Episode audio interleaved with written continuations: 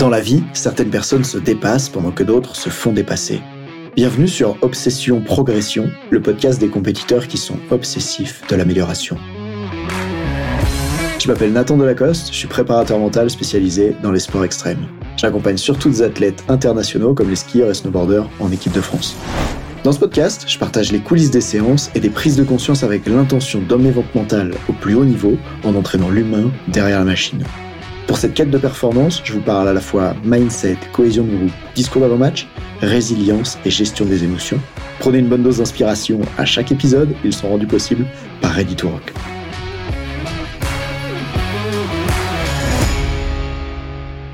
Pour augmenter ton estime de toi, t'as pas besoin qu'on te dise d'augmenter ton estime de toi. Parfois, il y a des moments dans la vie où on a l'impression que si on arrive à un objectif, alors on aura atteint tout ce qu'on voulait, mais si on n'y arrive pas, alors on aura tout sacrifié, on aura tout perdu en essayant de l'atteindre. C'est le cas évidemment de nombreux sportifs qui se disent si j'atteins ça, alors j'aurais réussi, sinon j'aurais échoué.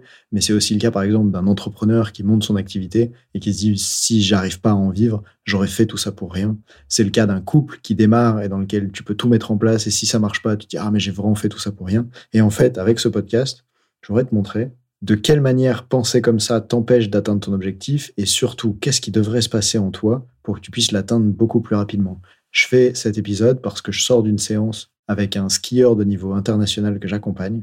C'était une séance extrêmement touchante dans laquelle euh, la personne a eu beaucoup d'émotions, des larmes, etc. Et euh, j'ai envie d'en parler parce que je pense qu'il y a une leçon extraordinaire à retirer de ça qui peut aider énormément d'athlètes et que si les entraîneurs savaient poser les bonnes questions, en peu de temps et régulièrement, il pourrait avoir des sacrées transformations auprès des athlètes. Donc je t'explique ça maintenant. Le skieur que j'accompagne au niveau international essaye d'obtenir euh, des qualifications pour des Coupes du Monde et pour ça, il a besoin de faire certains résultats en Coupe d'Europe. Alors, chaque fois qu'il va en Coupe d'Europe, le niveau juste en dessous de la Coupe du Monde, il se dit, il faut absolument que j'y parvienne. Il m'a dit la chose suivante, il m'a dit, euh, c'est soit aujourd'hui, soit c'est mort. Et du coup, je lui pose des questions un peu étonnantes. Je lui dis, mais euh, appelons-le Jean. Toi, Jean, euh, qu'est-ce qui se passe pour toi si t'as pas le résultat que tu veux ce jour-là? Il me dit, ah ben, euh, ce sera un échec. Alors, je le, questionne et en fait, ce qu'il me raconte, c'est que il a peur que sa carrière soit un échec, que ses 15 dernières années soient un échec s'il n'atteint pas ce qu'il veut. Et donc, je creuse. Je dis, mais à quoi tu sauras que c'est un échec? Et il me dit, ah ben, il faut que je fasse des podiums en Coupe du Monde. J'ai bon. Donc je dis, ça veut dire que là, aujourd'hui, tu n'es pas encore en Coupe du Monde. Si tu vas en Coupe du Monde, même si tu atteins ça, ce sera encore un échec pour toi. Il me dit, ah oui, bien sûr, parce que moi, je veux pas juste aller en Coupe du Monde. Je veux pouvoir euh, faire des podiums en Coupe du Monde. Et à ce moment-là, je m'interroge, je dis, des podiums? Combien? À combien tu sauras que c'est pas un échec ta carrière? À combien tu sauras que tu n'as pas perdu ces 15 dernières années? Et c'est là qu'il me dit, ben, je dois faire au moins deux podiums pour prouver que c'est pas une chance un seul podium, ça pourrait être un jour de chance. Et donc, on identifie que dans sa vision, soit il atteint ces deux podiums et il aura réussi, soit il atteint pas ça et il aura échoué. Le problème, c'est que bah, la raison pour laquelle on travaille ensemble, c'est qu'il expérimente des symptômes le jour des compétitions les plus importantes, celles dans lesquelles il y a des enjeux, donc pas les courses FIS qui sont le niveau en dessous des Coupes d'Europe, mais le niveau euh, Coupe d'Europe.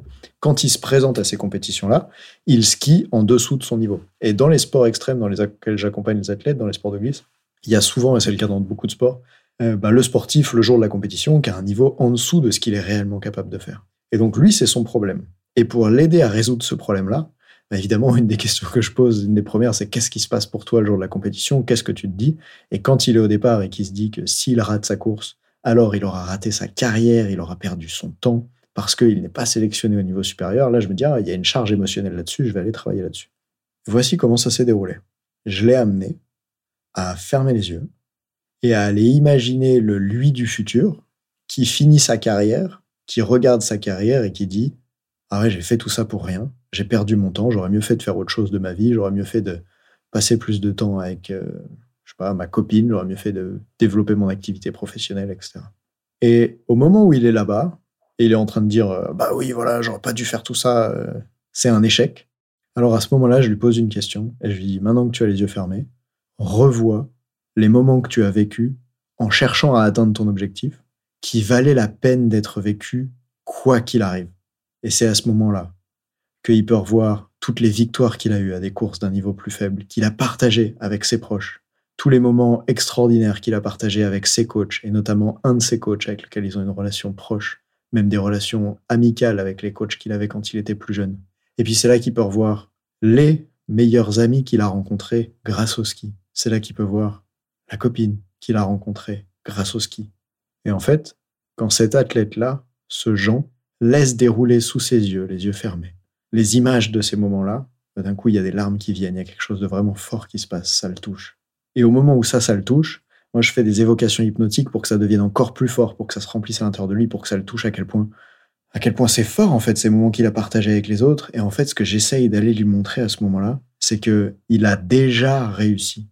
Lui, le lui d'il y a 10 minutes, croyait que soit il faisait des podiums au Coupe du Monde, soit il avait tout raté. Et moi, à ce moment-là, ce que je veux lui montrer, c'est qu'il a déjà réussi à atteindre quelque chose d'extrêmement important pour lui. Alors après, euh, un peu plus tard dans la séance, je lui poserai des questions. Je lui dis, mais est-ce que tu serais prêt Est-ce que c'est du sérieux avec ta copine? Il me dit, oui, je veux faire ma vie avec. je lui dis, est-ce que tu serais prêt à échanger ta copine contre euh, bah, le nombre de médailles que tu veux faire en Coupe du Monde, contre deux? Il me dit, ah non, pas du tout. Bah non, je serais pas prêt à payer ce prix-là, je préfère garder ma copine. Ok, donc tu serais pas prêt à payer n'importe quel prix pour devenir euh, champion du monde. Ah bah non. Non, ça c'est plus important pour moi. Ok. Et à ce moment-là, bah, il se rend compte que quand il va aller participer à la prochaine Coupe d'Europe, même s'il n'obtient pas la qualification qu'il voudrait en Coupe du Monde, par exemple, il a déjà ce qui est le plus important pour lui, puisqu'il n'est pas prêt à échanger ce qu'il possède, ses meilleurs amis, sa meuf, il n'est pas prêt à les échanger contre une qualification en Coupe du Monde. Alors évidemment, vous allez me dire, ma question est un petit peu bizarre. Est-ce qu'il ne pourrait pas avoir les deux À la fois sa copine et sa qualification en Coupe du Monde? Oui, bien sûr que oui. Mais l'expérience mentale de penser à quel prix je suis prêt à payer, qu'est-ce que je suis prêt à échanger pour aller là où je veux, ça débloque un truc. Ça débloque quoi? Ça débloque l'idée que, un, il possède déjà ce qui est le plus important pour lui, que deux, il a déjà réussi à atteindre ce truc-là grâce à sa carrière, puisque c'est en étant un skieur de haut niveau, c'est en ayant le corps d'un skieur de haut niveau, c'est en ayant les projets de vie d'un skieur de haut niveau, et c'est en ayant les rencontres d'un skieur de haut niveau qu'il a rencontré cette fille qu'il aime lui, et puis probablement les, les amis. C'est pour ça qu'ils aiment être avec Jean. C'est parce que Jean est cette personne qu'il incarne, cet athlète. Ça ne veut pas dire que le jour où Jean sera plus athlète, il l'amont plus, mais que ce qui fait que jusqu'à aujourd'hui ils ont aimé Jean, c'est qui il est, et qui il est, c'est un sportif de haut niveau. Alors évidemment, en écoutant ce podcast, peut-être que tout ça est très mental, et que tu le ressens pas encore. Et à ce moment-là, tu peux faire deux choses. Soit peut-être évoquer ces situations-là dans ta tête, après avoir réécouté l'épisode, pourquoi pas. Soit te dire, tiens, j'ai besoin que quelqu'un m'accompagne pour m'aider à vivre cette expérience de façon intense. Parce qu'en fait, au moment où j'ai rencontré ce, cet athlète en ski alpin, il était déjà un peu conscient que, bah non, quand même, le ski c'est sympa, j'ai pas du tout perdre, même si j'obtiens pas ce que je veux. Mais dans le corps, il le ressentait absolument pas du tout. Et du coup, moi, le but de ma séance à ce moment-là, c'est de faire en sorte que cette compréhension, elle soit pas juste mentale, c'est que toutes les parties de son corps comprennent bien ça et qu'il est à l'intérieur de lui cette espèce de force, cette certitude, cette sérénité que tu as quand tu sais que tu as déjà accompli ce qui est important pour toi, quand tu sais que tu n'as pas raté ta vie et quand tu sais surtout que peu importe ce qui va se passer à la prochaine course, tu as déjà réussi en fait. Pas forcément déjà réussi à aller en Coupe du Monde, mais déjà réussi à être épanoui, à avoir ce que tu veux dans ta vie. Et qu'est-ce que ça change? Eh bien, évidemment, à un moment donné dans la séance, il me dit Bah oui, mais Nathan, quand même, euh, c'est important pour moi, le ski, c'est toute ma vie. Donc, euh, oui, je comprends. Et on n'est pas là pour dire Bah non, mais t'inquiète, euh, si tu rates en Coupe du Monde, c'est pas grave. De toute façon, t'as déjà une meuf. Évidemment, ça, ça marche pas. Le gars, c'est sa passion. Ça fait 15 ans qu'il fait ça. Il s'entraîne tous les jours pour ça. Tu peux pas lui dire Oublie que le ski, c'est important pour toi. Évidemment, c'est ni ce que je recommande, ni ce que j'ai fait dans la séance. Mais avant, il voyait ça comme la seule chose à faire. Et voyez ça comme si j'y arrive, alors mes 15 dernières années ont eu un sens. Si j'y arrive pas, alors j'ai échoué. Et c'est ça qui doit changer. Chez lui, chez moi, chez toi, à propos de nos projets les plus importants. Parce que, au moment où tu réalises que peu importe si tu atteins le grand objectif final ou non, c'est ce que ça t'a permis de développer d'autres sur le terrain, qui a déjà énormément de valeur pour toi, alors ça fait un truc. Ça rend pas l'objectif final moins important, mais ça transforme complètement le stress que tu peux avoir en compétition, ça transforme complètement le poids de l'enjeu. Pourquoi? Tout simplement parce que quand tu remets l'église au centre du village, d'un coup, il y a moins d'enjeux. Je suis pas en train de dire qu'il y a plus d'enjeux, puisque c'est toujours extrêmement important pour lui d'aller chercher ces résultats qu'il veut atteindre. Mais avant, c'était la vie ou la mort. quoi. C'était soit j'y arrive, soit j'ai raté ma vie. en fait, c'est pas ça la vérité. Mais c'est la vérité à laquelle il croit tant qu'il n'est pas capable de voir ce qu'il a déjà dans sa vie. Et là, vous allez me dire, ah, mais ça va, Nathan, la prépa mentale, c'est du bon sens. Alors, des fois, il y en a qui me disent ça, d'ailleurs. J'ai même des, des prospects ou des clients parfois qui me disent ça. Et c'est vrai que finalement, la préparation mentale, quand c'est bien expliqué, ça ressemble à du bon sens. C'est même pas très vendeur, parce que qui aura envie de payer plusieurs centaines ou milliers d'euros pour du bon sens? Peut-être tu m'écoutes et tu dis, ah, j'ai quand même pas payé pour ça. Bah, le problème, c'est que le bon sens, tant que tu n'y as pas touché avec ta compréhension et avec ton corps, tant qu'il n'est pas incarné en toi, tant que c'est juste une compréhension mentale, ben souvent le bon sens, il fonctionne pas. Et puis le bon sens, faut aussi y penser. et quand tu as des œillères de ouf et que tu peux pas voir, ben, tu peux pas y penser. Quand le seul truc que tu vois, c'est putain, je m'entraîne tous les jours pour réussir à faire ce que je veux dans le ski. Si j'y arrive pas, ça veut dire que j'ai raté. Tu peux pas avoir le bon sens de te rendre compte que, en fait, tu as déjà ce qui est de plus important pour toi avec ta femme, tes proches, etc. Et c'est là que avoir quelqu'un euh, comme moi, un expert de la préparation mentale, qui peut te poser des questions pour aller chercher ça, c'est là que ça va être vraiment intéressant. Et j'ajoute, au-delà des questions, c'est comment tu peux aller vivre l'expérience en reconnectant à toutes les sensations parce que si je lui dis, bah non, mais quand même, euh, le ski c'était cool, t'as gagné des compètes avant. Là, mentalement, ça fait ouais. Mais par contre, si je lui dis, ferme les yeux et retourne à cette compétition, la plus forte pour toi, celle que t'as partagée, parce que je sais qu'est-ce qu'il aime, je sais qu'il aime partager ça, en compétition tout ça. C'est lui qui me l'a dit.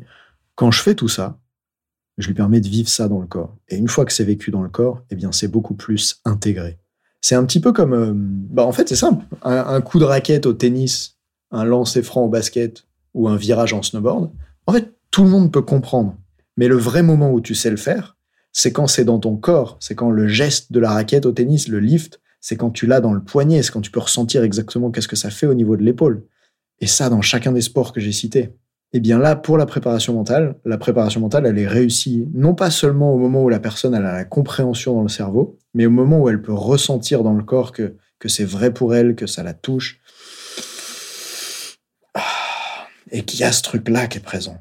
Alors, pour terminer cet épisode, qui n'est évidemment jamais terminé comme à chaque fois, je t'invite à remarquer dans quel domaine de ta vie est-ce que tu te dis, soit j'atteins ça, soit j'ai tout raté. Et s'il y a un domaine comme celui-ci, identifie-le bien et va bosser dessus.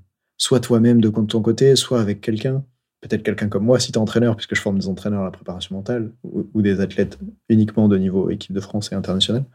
Mais en tout cas, ça peut drastiquement changer ta vie, comment tu vis les épreuves difficiles, notamment les compétitions, et du coup drastiquement changer tes résultats.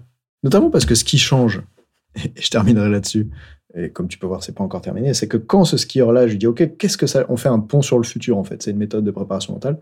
On va voir dans le futur comment est-ce que ça change les choses pour lui une fois qu'il a eu cette prise de conscience. Donc, je l'emmène voir, je dis, bah voilà, t'es au prochain départ de la Coupe d'Europe, ferme les yeux, imagine, et qu'est-ce que ça change? Il me dit, bah, je me rends compte que les précédentes Coupes d'Europe, je les faisais en prenant aucun plaisir parce que je faisais en sorte d'être sûr d'avoir un chrono en bas. Je faisais en sorte d'être sûr de pas me planter pour pouvoir faire partie des sélectionnables. Ce qui, au final, dans un sport extrême, amène souvent à se planter parce que quand t'es pas à fond, quand t'es pas en train de te dépasser, quand t'es pas en train de chercher à aller vite, bah en général tu te colles quoi, tu t'avances pas. Et donc là, il regarde la compétition dans le futur et il me dit à l'inverse, celle-ci, je sens que maintenant en fait ce qui compte, comme j'ai déjà réussi, comme j'ai déjà ma copine autour de moi, comme j'ai déjà mes amis, bah en fait euh, je dois y aller pour prendre du plaisir parce que je fais du ski. C'est pour ça qu'on fait du ski, c'est pour le plaisir de ce sport où le plaisir est complètement débile à l'intérieur, c'est trop bien. Et donc, j'ai envie d'aller à cette compète-là et de me faire plaisir. Et en fait, ça, ça change tout parce que quand il se présentera au départ et qu'au lieu d'avoir toutes ces peurs de tout perdre, il sera connecté avec pourquoi c'est important pour lui, ben, ça va lui donner un stress, un stress qui est utile, un stress qui est nécessaire pour, pour toutes les réponses physiologiques du stress qui sont aidantes comme celle d'augmenter la vitesse de réaction, comme celle de focaliser l'attention, etc. Il aura suffisamment de stress, c'est génial. Et en même temps, il ne sera pas trop stressé, pas à l'état panique, parce qu'il joue sa vie sur le truc. Et euh, la raison pour laquelle euh, je pense que je peux si bien en parler, c'est que quand je voulais devenir moniteur de snowboard, j'ai eu à passer un truc qui s'appelle euh, L'Eurotest Snowboard, ça a été supprimé depuis, parce que j'ai été au tribunal pour faire supprimer cette hérésie. Mais ce qu'on pouvait en dire à l'époque, c'est que la France, pour les moniteurs de snowboard qui sont diplômés à l'étranger, comme moi, en Suisse, à l'époque, ils ont voulu imposer un slalom géant en snowboard. Et quand j'étais au départ, je savais que je jouais ma vie parce que je venais d'investir plus de 10 000 euros en formation de moniteur de snowboard. Et surtout, soit je réussissais cette course, c'est-à-dire que soit je faisais un bon temps et il me donnait ma carte professionnelle, c'est le papier en France qui te permet de travailler contre rémunération de façon légale. Donc soit il me donnait ma carte professionnelle et à partir de là, je pouvais avoir une superbe vie, parce que comme moniteur de snowboard, je sais pas, tu gagnes au moins 4-5 000 euros par mois. Avec ça, tu peux faire ta passion, tu vis en montagne, tu transmets ce que tu adores transmettre. Et sinon, si j'avais pas ça, ben à l'époque, c'était en 2014, 2015. À l'époque, sinon, j'allais bosser en intérim. Et c'était horrible où j'allais bosser en restauration. Parce que tu peux imaginer la différence entre être payé 50 euros de l'heure pour donner des cours de snowboard sous le soleil dans ta passion ou euh, compter des cartons et, charger des containers pour euh, un salaire qui te permet à peine de vivre. À l'époque, quand j'étais au départ de cette course, de cet examen, j'avais l'impression de jouer ma vie. C'était soit tout est fini parce que je déteste ma vie, soit ah, je peux réussir et devenir moniteur de snowboard et kiffer ma vie. Et tu sais quoi? J'ai passé huit fois ce test et je l'ai raté huit fois. Donc, je peux dire qu'est-ce qu'on ressent et je peux dire à quel point quand l'enjeu est trop grand ou en tout cas perçu comme trop grand, je peux dire à quel point c'est douloureux et inefficace pour la performance. Suite à ça, pour ceux que ça intéresse, j'ai été au tribunal avec 12 euh, autres personnes et on a gagné, ce qui fait qu'ils ont supprimé euh, l'Eurotest en snowboard parce qu'on avait quand même le plus haut niveau de formation en Suisse donc, il faut pas plaisanter, on méritait de pouvoir travailler. Mais ce que j'aimerais que tu retiennes, c'est que, à l'époque, quand moi, j'avais horreur de ce test-là et je trouvais que c'était une hérésie et que j'avais envie d'insulter tous les gens qui l'organisaient et tous les enjeux de pouvoir au niveau de l'État qui faisaient que ce test était là, etc. Sans rentrer dans l'aspect politique, parce que c'est pas un podcast sur la politique, mais tu peux imaginer la charge que c'est quand tu veux pouvoir faire ton métier et qu'on t'en empêche alors que tu as tous les diplômes pour ça, bref. Moi, à ce moment-là, je me disais que c'était horrible et je préférerais ne pas vivre cette situation.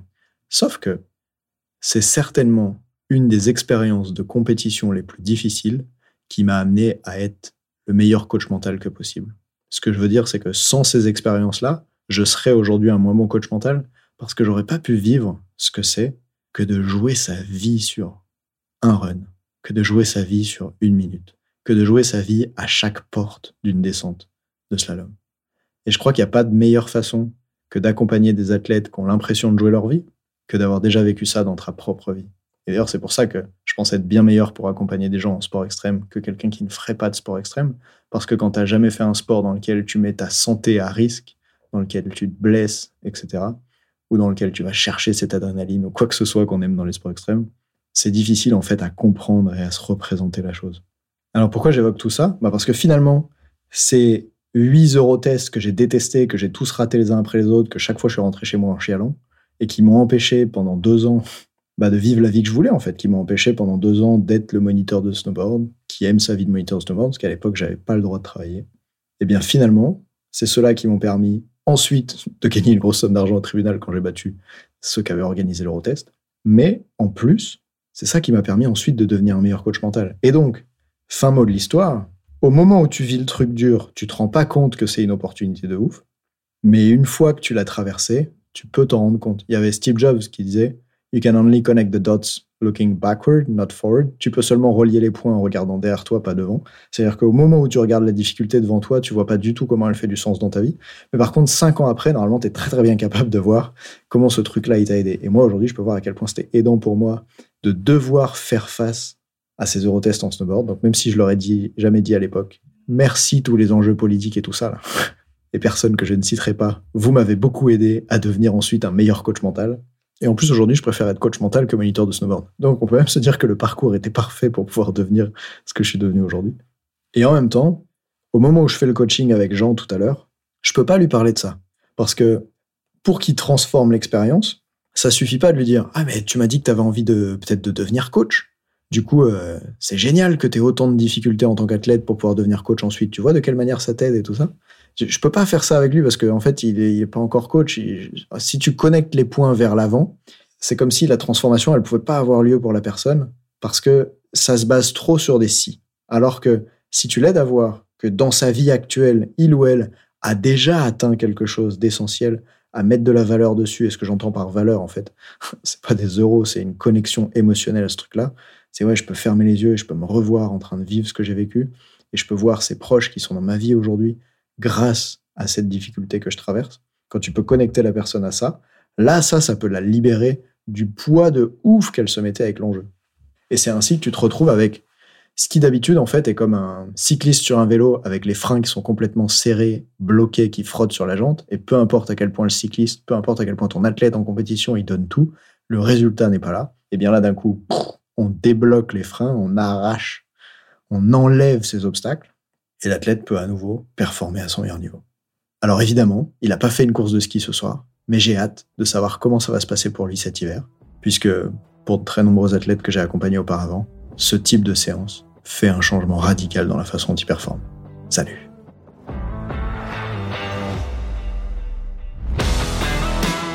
On dit souvent que le mental, c'est 70% de la performance à haut niveau. Pourtant, rares sont ceux qui l'entraînent au moins de 10% du temps. En écoutant jusqu'ici, t'as donné à la dimension mentale un peu plus de la place qu'elle mérite chaque semaine. Bien joué.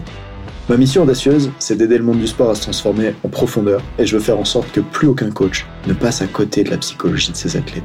C'est pour accomplir ça que je crée une tonne de vidéos sur YouTube et des épisodes comme celui que tu viens d'écouter. Alors, je vais pas te demander d'inscrire de force tes amis au podcast et en même temps, si tu peux en parler à quelqu'un qui va l'adorer, quelqu'un qui ça serait utile, ta recommandation elle signifie beaucoup pour moi. Si chaque auditeur en parle juste à deux autres, l'année prochaine, on sera des milliers de fois plus nombreux avec l'obsession progression. Salut